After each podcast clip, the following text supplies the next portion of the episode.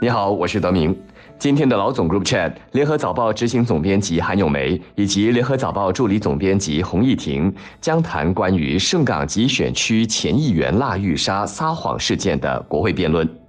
他们的讨论重点是一个人的谎言如何逐渐成为一个政党的诚信危机。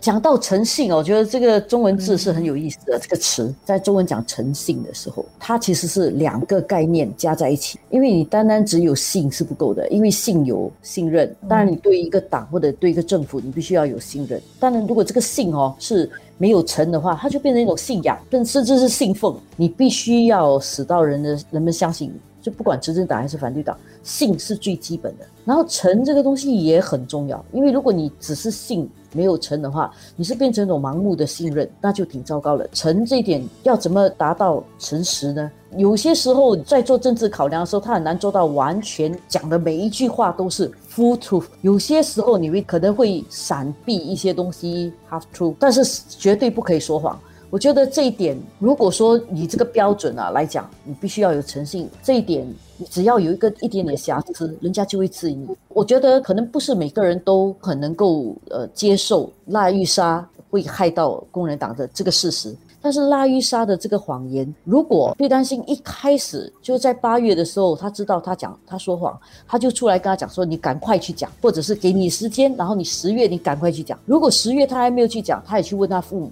呃，去问他有没有跟父母讲过，如果觉得难以跟父母启齿，或者难以跟家人还有丈夫启齿的话，他可以帮他做这件事情，对吧？因为如果他帮他去把这件事情化解了，去把这个问题说清楚给他的父母，这个他不只是一个很诚实的领导，他还是一个 very caring，就是他希望自己是一个非常充满爱心的领导。因为我知道我的这个呃党员，他不只面对一个。呃，说谎的这个问题，他也面对了怎么样告诉他家人他之前的一个不不愉快经历的这个事情。他如果能够很好的去处理这个事情，他会是一个非常好的领袖。所以他错失了这个机会，你就会让人家觉得说。你有一个这么好的机会，让你展现你的领导风格，而且你还是一个这么好的领导，你都没有做，你拖到十一月承认了之后，然后到十二月的时候还去听证会里面陈述的这么一大串东西，到最后你还是不能够认认真真的去面对你自己一开始的错误。